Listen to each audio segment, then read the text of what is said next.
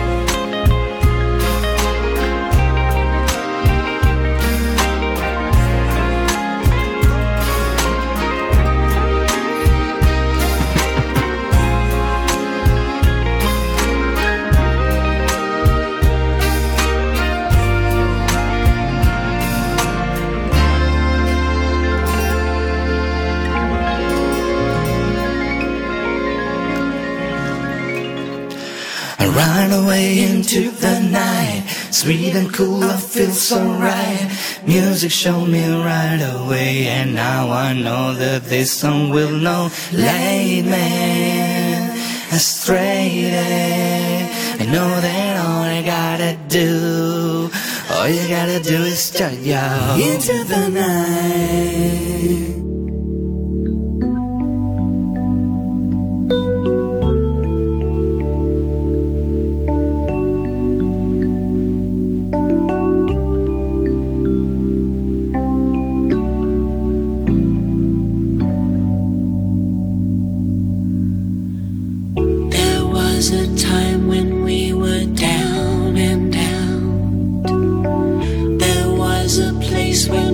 a star.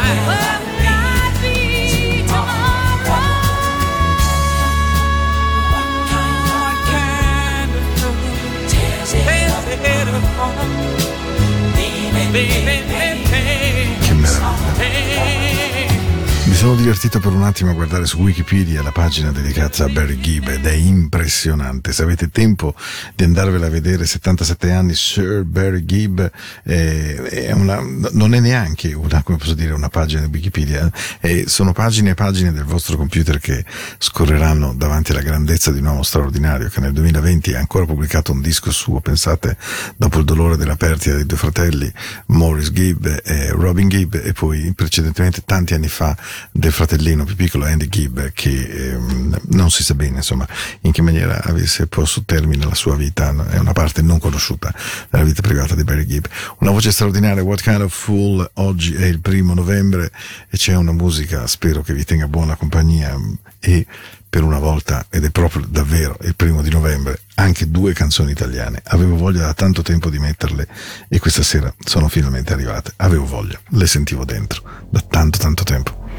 Spero che vi faccia piacere, anche se per una volta usciamo dalla mia musica solita.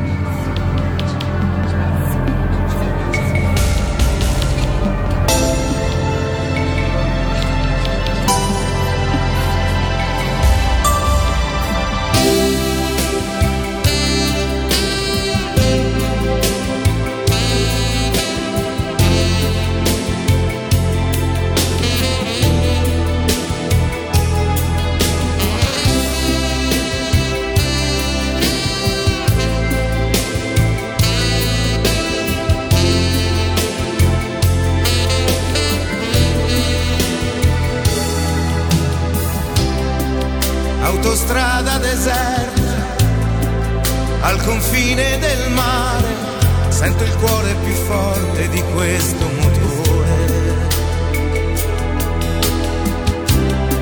Sigarette mai spente, sulla radio che parla, io che guido seguendo le luci dell'alba.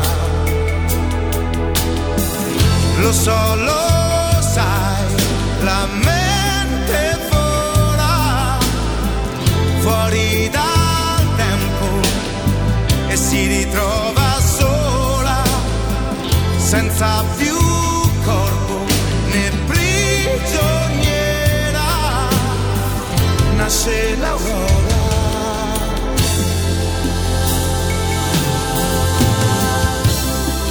Tu sei dentro di me scompare e riappare portandomi via. Sei il mistero profondo, la passione, l'idea, sei l'immensa paura che tu non sia mia. Lo so, lo sai, il tempo vola, ma quanta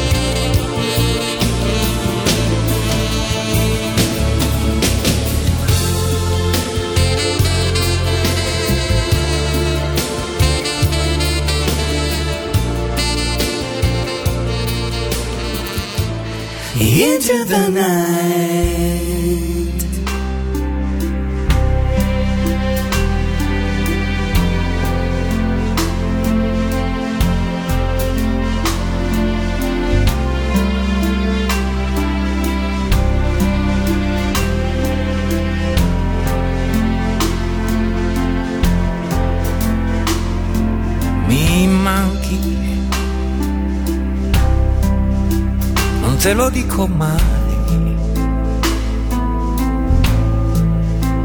E i viaggi sono tanti. Ma so che tornerai. non mi manchi.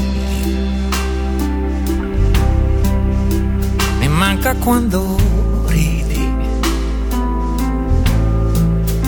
fino alle lacrime. Peccato non ti vedi. Mi senti lo senti quanto manchi le labbra calde, i fianchi e molto altro ancora che qui non posso dire. Ma questa notte mi manchi da morire.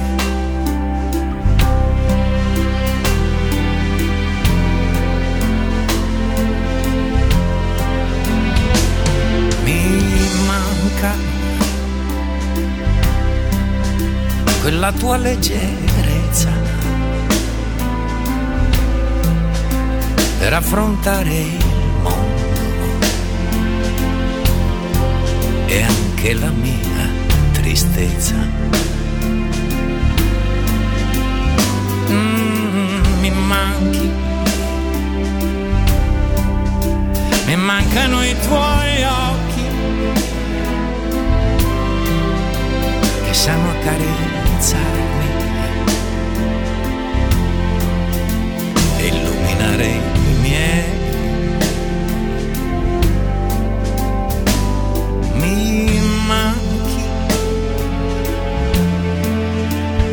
sapere quanto. Sarà che non esisti e allora io ti invento, ti immagino e ti canto. E così mi pare che ci sei.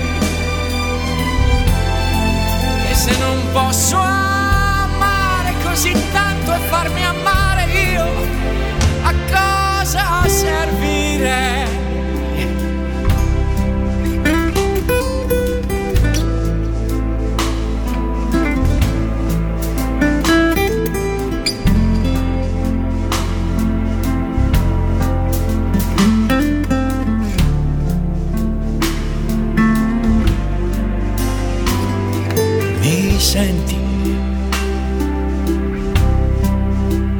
So come cercarti.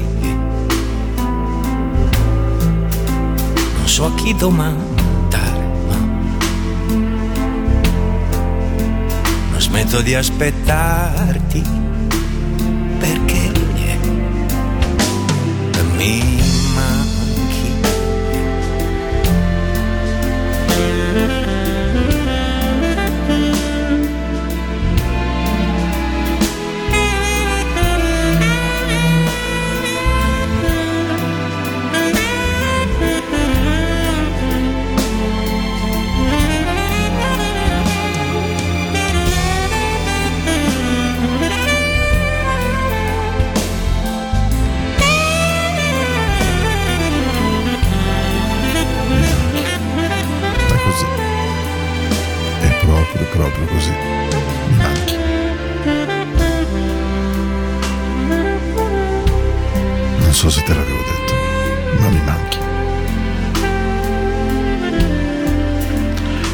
persone che amiamo e che magari fatichiamo ad amare. O che sono finite in un luogo del cielo che per noi diventa introvabile. Questa canzone è una delle più belle canzoni che io conosco di tutta la mia vita. Mi manchi di Fabio Concato. Vi auguro veramente buon ascolto, perché ora la trasmissione ha preso la piega di andare a prendere i vostri sentimenti profondi e i miei, perché questo è un giorno in cui è giusto pensarci. E allora buon ascolto, e che sia un buon primo novembre, nonostante tutto. unsettled and insecure, painfully frustrated. I'm trying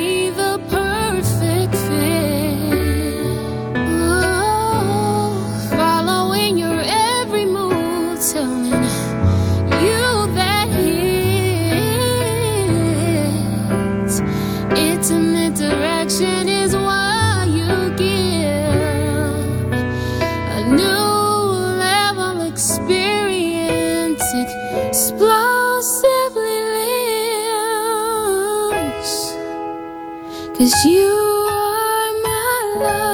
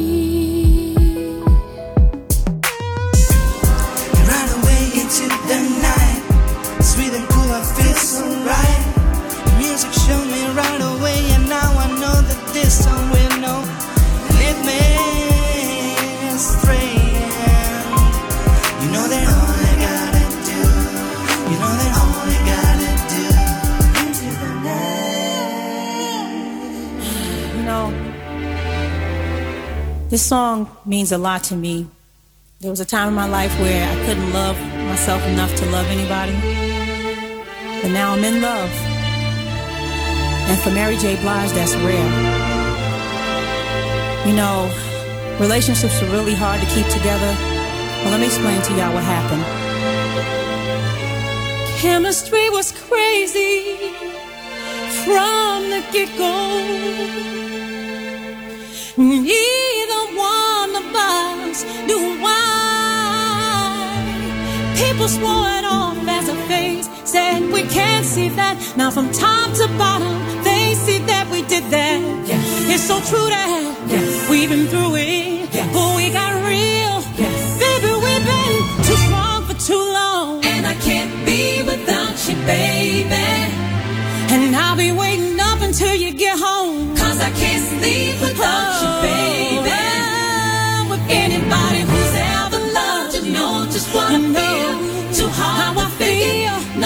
It. Baby, call the radio if you just can't be without you, baby. Yeah. I got a question for you. I already know the answer. Still, I wanna ask you, would you lie?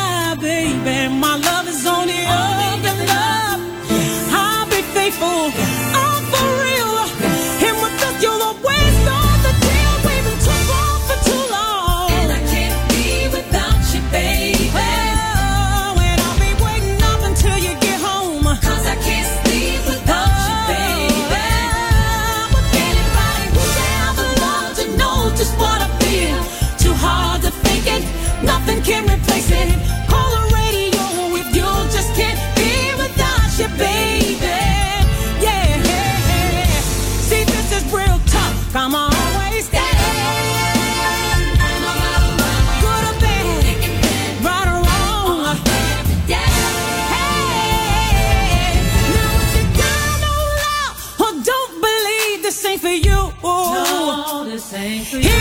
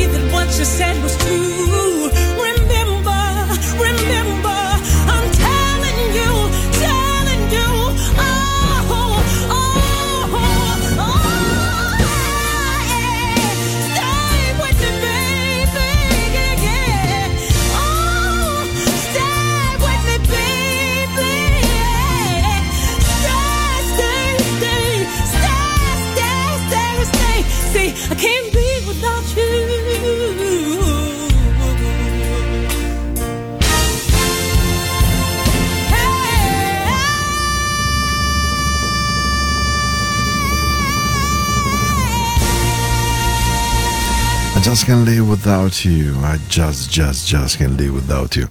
La voce semplicemente spaziale di Mary J. Blige alla serata dei Grammy Awards, tanto per intenderci nel, 1900 nel 2006, scusatemi anzi. E allora la nostra notte continua, mancano poco meno di ah, 14 minuti e mezzo più o meno.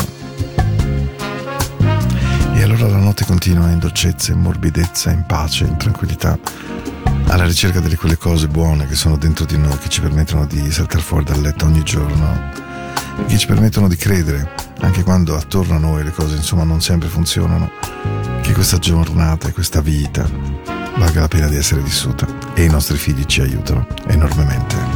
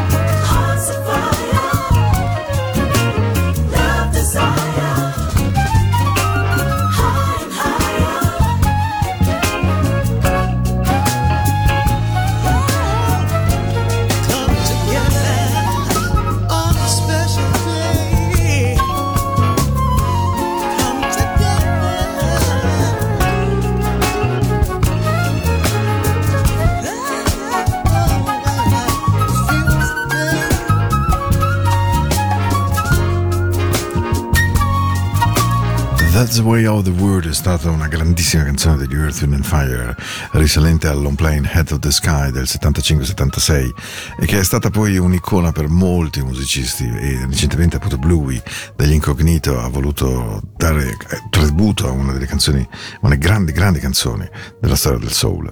Questa era la puntata del primo di novembre di Into the Night e e in una giornata così, appunto, con un po' di malinconia, con un po' di ricordi, con un po' di speranza, e chi lo sa, con una meteorologia proprio non amica, ma non perché vi sia di che di lamentarsi, ma semplicemente perché è arrivato l'autunno e inizia a fare freddo. Allora vi voglio lasciare così, perché, mh, perché secondo me le persone che noi amiamo, io le vedo almeno così. Io mh, in spiaggia, in piedi, alla fine di una lunga giornata, con i piedi che vengono bagnati dal mare. Poi spero che ci sia questo vento lieve, lieve, lieve, lo stesso che scompigliava i capelli sempre a Simona.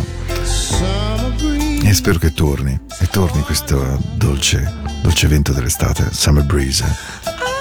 Hailey Brothers, il mio augurio di una buona serata e un augurio a tutte le persone che abbiamo perso di rimanere nel nostro cuore come un vento caldo, che anche nei giorni freddi ci dia ristoro, ci dia forza, ci dia energia. Vi voglio bene.